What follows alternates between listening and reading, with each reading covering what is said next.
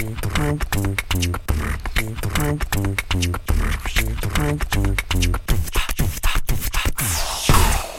привет! Вы слушаете подкаст Лех с автобуса. Как всегда, со мной в студии Настя Здравствуйте. и Саша. Привет-привет. В этом выпуске мы поговорим о книгах. В наше современное цифровое время мы все меньше читаем, больше проводим времени в социальных сетях.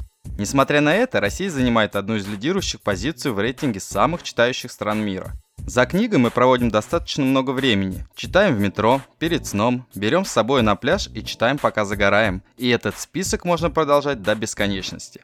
Вот у меня возник вопрос, а когда появились первые книги? Ну, кстати, Лёш, в соцсетях мы тоже что-то читаем на самом деле. Поэтому зря ты так. История книги тесно связана с развитием человечества в целом. Первой цивилизацией, в которой появилась письменность, была цивилизация шумеров, народа, жившего в четвертом-третьем тысячелетиях до нашей эры, в междуречии Тигра и Ефрата. Именно они придумали клинописное письмо, последовательности нарисованных на глиняных табличках вертикальных и горизонтальных клиньев, которые складывались в тексты. Для написания особо объемных текстов использовали несколько табличек. Также шумерам принадлежат изобретения и первые записи чисел. Но еще раньше шумеров люди испытывали желание записать свои мысли и донести их до соплеменников и, возможно, до потомков. Поэтому они использовали все, что попадалось под руку и запечатлевали, как могли. Поначалу это были рисунки. Рисовали и в пещерах, и выдалбливали на камнях, и порой даже использовали странные материалы, например, шкуры рыб. Ну, то есть спрашиваешь, а вот что, вот как вот это сделать? А ты говоришь, да вон там на рыбе написано, глянь, посмотри. Так что ли? Именно так. Вон, сходи, на селедочке, записочку тебе передали. Но это вы, ребята, уже совсем глубоко копнули. В Древнем Египте приветствовалось просвещение. Недаром многие известные древнеегипетские памятники полностью расписаны надписями. Но египтяне на этом не останавливались. И, исписав все свои строения, придумали папирус, чтобы остальные произведения записывать уже туда. Папирус – материал, сделанный из одноименного растения, которое росло в огромном количестве на берегах Нила. Из него делали свитки, склеивая листочки между собой. Иногда длина свитка достигала километра. Тут уж авторы могли поистине разгуляться. Они написали огромное количество таких свитков, что даже пришлось создать Александрийскую библиотеку, чтобы все это где-то хранить. Там насчитывалось около 700 тысяч папирусов. Единственный минус папирусных книг – это хрупкость. Ну, ломкие они.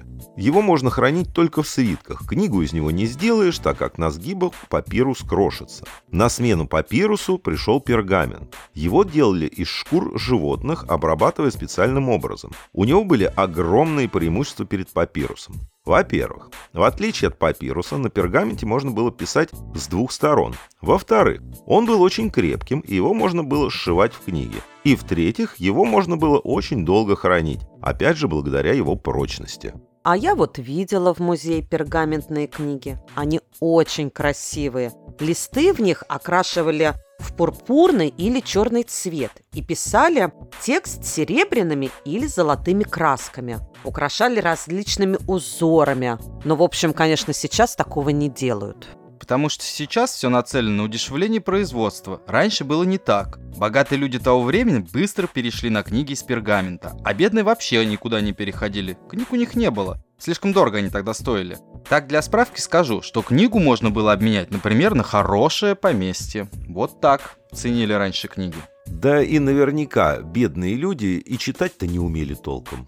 В современном мире мы привыкли уже, что все придумывают и делают китайцы.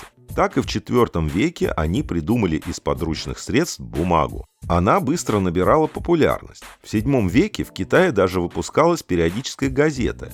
И это при том, что в остальном мире стоимость книги по-прежнему была очень высока. Китайцы вообще очень уважительно относятся к просвещению и грамотности. Поэтому неудивительно, что они все придумали за нас. После Китая бумага пришла в арабский мир и позднее всего в Европу. Все книги и газеты все еще были рукописными и создавались очень долго. Следующий этап эволюции принес нам печать. Умельцы придумали делать таблички из дерева, на которых вырезался текст в зеркальном отображении. Потом на них наносилась краска, и путем наложения на бумагу отпечатывались страницы. Слушай, ну это разве не дольше, чем просто писать от руки? С одной стороны, да, это дольше. Но с другой стороны, таким образом можно было печатать несколько копий книги, что в конечном итоге увеличивало в сотни раз скорость выпуска книг. На самом деле, не так уж и долго они вырезали таблички. Уже в XI веке в том же Китае некий кузнец Пишен придумал наборные железные таблички. Суть состояла в том, что он взял много глиняных символов и отлил с помощью них железные знаки. Эти знаки приклеивали воском на металлическую рамку, наносили краску и отпечатывали страницу. Немного нагрев рамку, знаки можно было отклеить и переставить. Получился многоразовый штамп для набора текста и его оттиска. Спустя 4 века появился первый печатный станок. Его придумал Иоганн Гутенберг. С этого времени появились первые типографии. Благодаря печатным станкам книги стали гораздо дешевле, и их уже могли себе позволить все желающие. Наступил следующий этап в книжной истории. 18 век. Назовем его век просвещения. Позволил книге войти в каждый дом. Она стала неотъемлемой частью жизни. Популярные авторы делали целое состояние на продаже своих произведений. Прогресс не стоит на месте, и уже появляются периодические издания, газеты, журналы. Выходят такие бестселлеры, как «Памелу» и «Награжденный добродетель». Сэмюэла Ричардсона сейчас помнят, пожалуй, только историки литературы. Хотя когда-то эта книга зачитывались без преувеличения целое поколение. Робинзон Крузо, Даниэля Дефо, Путешествие Гулливера Джонатана Свифта, а книга Юлия или Новая Элоиза Жан-Жака Руссо выдержала более 70 изданий. Даже для нынешнего времени это очень большая цифра. Не говоря о времени, когда каждую страницу книги набирали вручную. Цифра вообще ошеломительная. Волна фанатичного обожания отдельных книг и авторов не спадала еще долго. Место Руссо вскоре занял Гетте с его страданиями юного Вертера. История самоубийцы, которая якобы породила волну суицидов по всему миру и ввела среди молодых людей моду на костюм с синим верхом и желтыми брюками. Само собой, свой хит должен был появиться и в русской литературе. И им стала «Бедная Лиза» Николая Карамзина.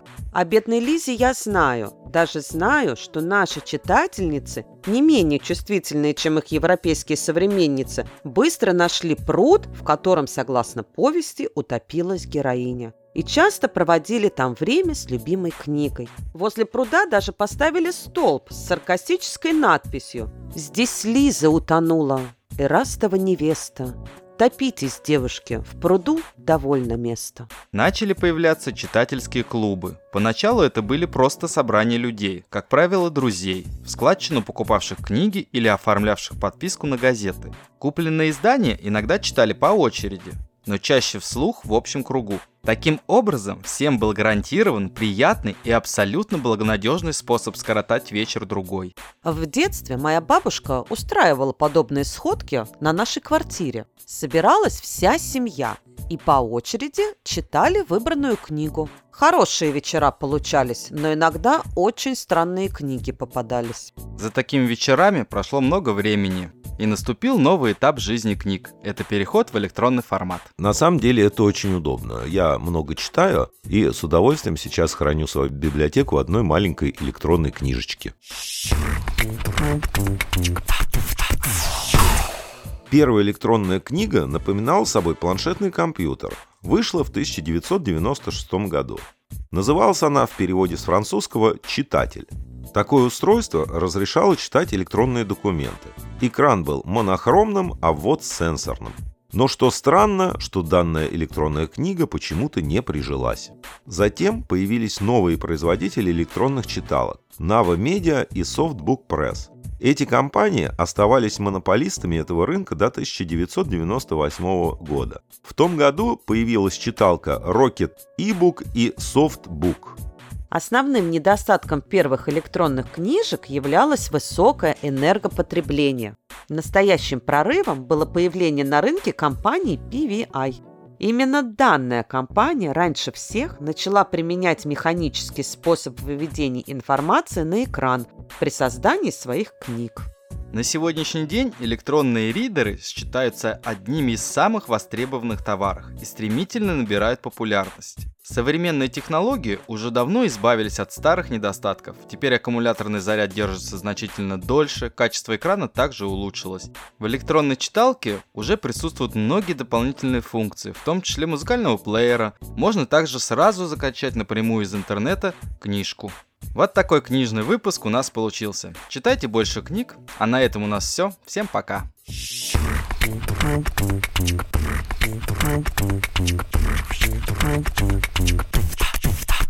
Thank.